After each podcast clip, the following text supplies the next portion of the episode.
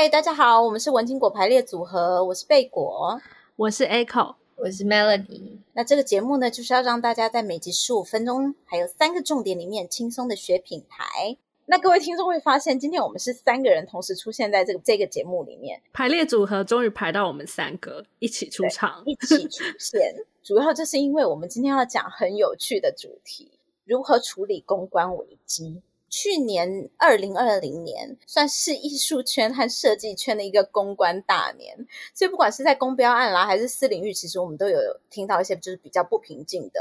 一些公关危机。那其实大家都可以在这些公关危机里面学到一些公关课。所以我们今天一样就是给大家三个重点：一个是不说谎、不辩解、不隐瞒，三不政策。那如果想要知道我们到底要讨论什么话题的话，就继续听下去喽。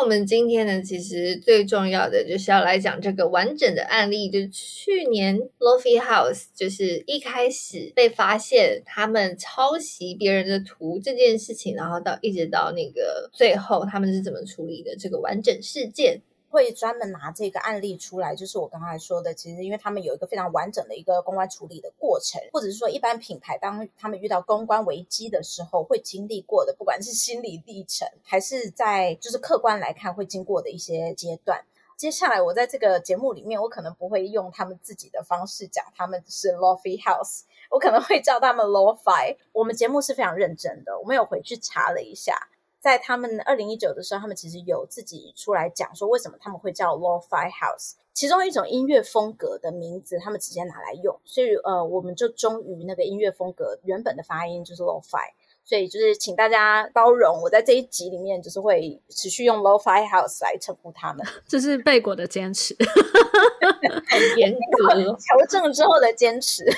嗯、呃，我我先稍微跟大家讲一下当时发生的状况好了。一开始的时候，是有一个网友先在呃社群平台 Dcard 上面揭露了这件事情。那其实这个网友他也蛮有良心的，就是他在事前做的所有的收集，然后还有他发现了他们有抄袭的行为的时候，他其实并不是直接的公开或直接的谴责。呃，这个网友他是有收集了确切的证据之后，有私底下私讯他们，跟他们说，哎。你们一直说这是你们的原创，而且一直用你们的所谓的你们口中的原创来卖钱，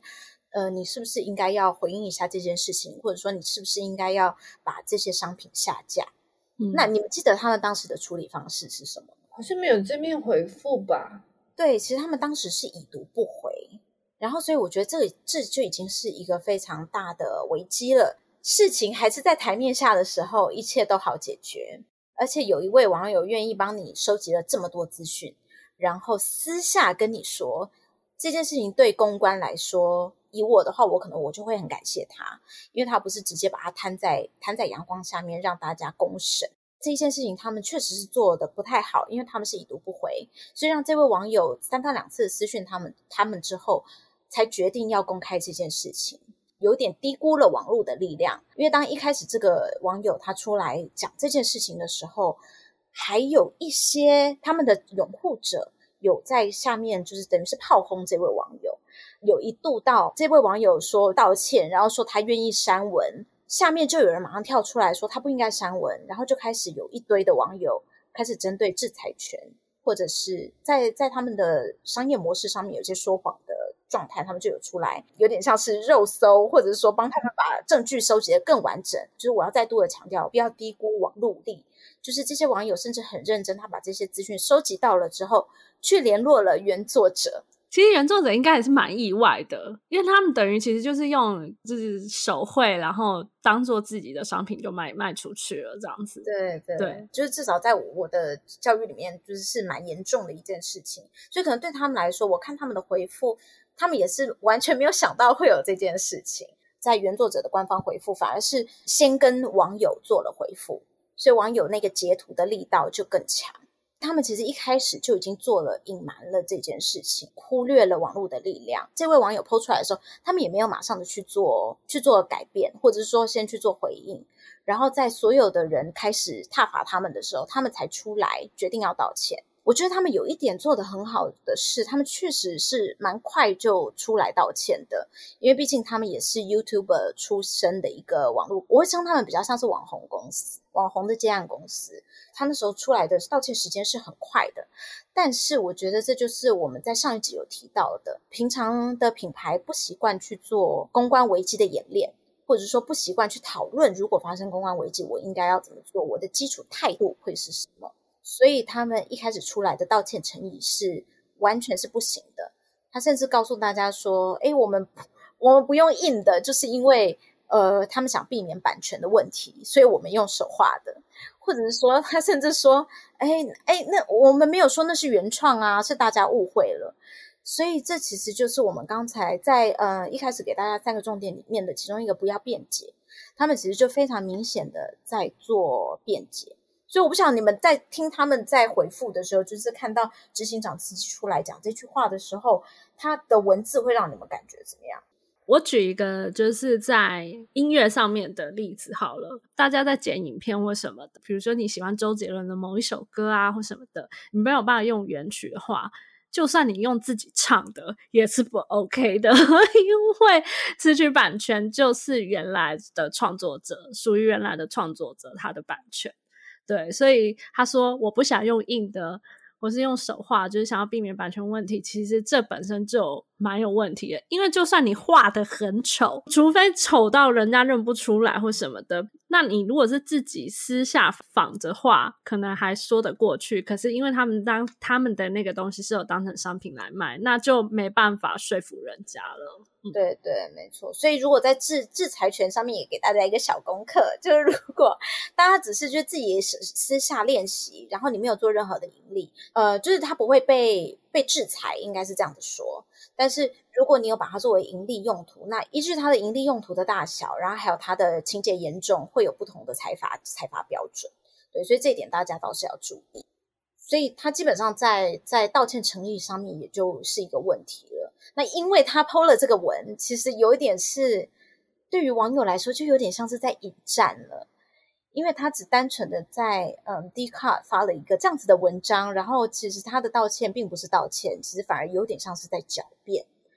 所以就引发了网友更强烈的火力抨击。再强调一次，不要低估网络力，因为网友就很很眼尖的发现。他们其实只有在 d c a r 也就是原本讨论最猛烈的这个平台发表了道歉文。他在其他包含他们呃最多人看的脸书啦、Instagram 啦、嗯 YouTube 啊这些地方，他都没有发文，都没有道歉。所以就有人呃质疑他们是不是想要把这件事情盖下来。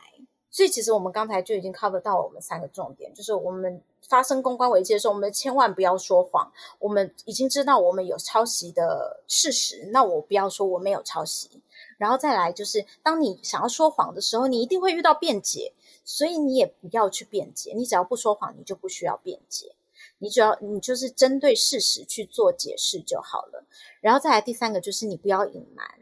不过他们后来就有做一系列的补救。当然，就是身为公关危机的人，我会觉得他们后来的这一这一段补救，如果只要再早个两天，或者甚至再早个一天发，都可以让他们的这次公关危机火力降到更低。那呃，其实他们后来其实，在各个平台，因为被网友揪出来说他们只有在 Dcard 发了这个这个文章，然后并没有在其他平台道歉之后，他们其实就根据网友的的抨击，他们去做了一些补救，比如说他们在各平台就补发了声明。他们真的就是时间拖得有点久，所以网友把他过去的抄袭的文件，或者说抄袭的画作都揪出来，然后一个一个帮他们整理，甚至把他们过去的呃那个 YouTube 的的影片也都一个一个帮他们整理出来。听了网友的意见，然后把把这些呃条列式的过去的作品把它下架，补寄了道歉信给原作者，然后发表声明啊，这些他都有一步一步的在 update 给网友知道，尽量的做到透明。然后我觉得他们有一点也是有有注意到的是，他们后来发了一个 YouTube 的道歉影片。那这影片当然发得很慢了，然后而且在影片里面，我也觉得并不是做到真的很诚意的道歉。但是他们有一点倒是做得很好，就是网友在下面有直接的提到说：“哎，这个影片该不会还开盈利吧？因为如果是开盈利的话，想必他们这样子的道歉影片是会让很多人流进去，想要看他们到底是怎么道歉的。那他们也也很聪明，就是他们后来就把盈利关掉了。”所以我觉得这这一点，他们后来一系列的补救倒是做得非常好，就是让一切做到透明，然后正面迎击网友的抨击，不要逃避，然后不要辩解，不要说谎，不要隐瞒。那做了补救，大家接受了之后，你就觉得他们就可以被原谅了吗？所以他们就可以继续盈利了吗？嗯，我觉得网络世界是这样，就是当你犯错了之后，只要你的公关危机能够呃不至于伤天害理。不至于呃，就是罪不可赦。嗯，你基本上都还是会有转圜的余地，尤其是像他们这样子，已经算是蛮大的一个 YouTube 的，算是网红网红品牌了。其实一定会有所谓的死忠粉丝，还是会愿意支持他们，或者认为说应该要给他们一个机会。这只要你有一个反省的一个动作，大家都不会编闹太大力啦，因为每个人都是有犯错的可能。其实我们在上一集就有一直提醒大家，我非常推荐大家，可能平常会觉得公关是一个鸡肋，就是食之不用，弃之可惜，放在那边不用又觉得好像有点浪费成本。但是呃，当事情发生的时候，真的公关的准备是非常重要的。就算你没有一个真的 in house 的公关，你能够有这样子的概念，就是我实际上面如果真的遇到了公关危机，我第一个步骤是什么？所以我觉得这这个东西都是需要事先规划，而且每一个公司的状态不一样，每一个领域的会遇到的问题可能也不尽相同，